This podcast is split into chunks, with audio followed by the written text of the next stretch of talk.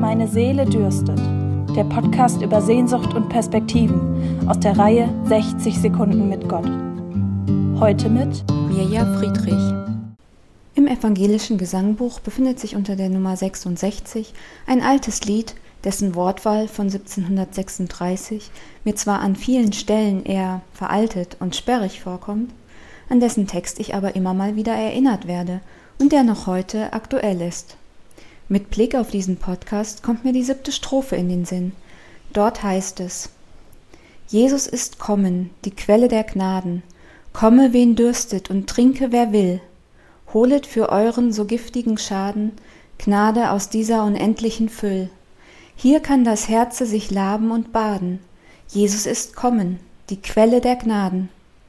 Auch wenn es nicht mal Wortwahl ist, so bin ich doch dankbar für die Erinnerung an diese Worte und an die verheißungsvolle Einladung hin zu der Quelle der Gnade, aus der jeder und jede trinken darf, auch heute noch.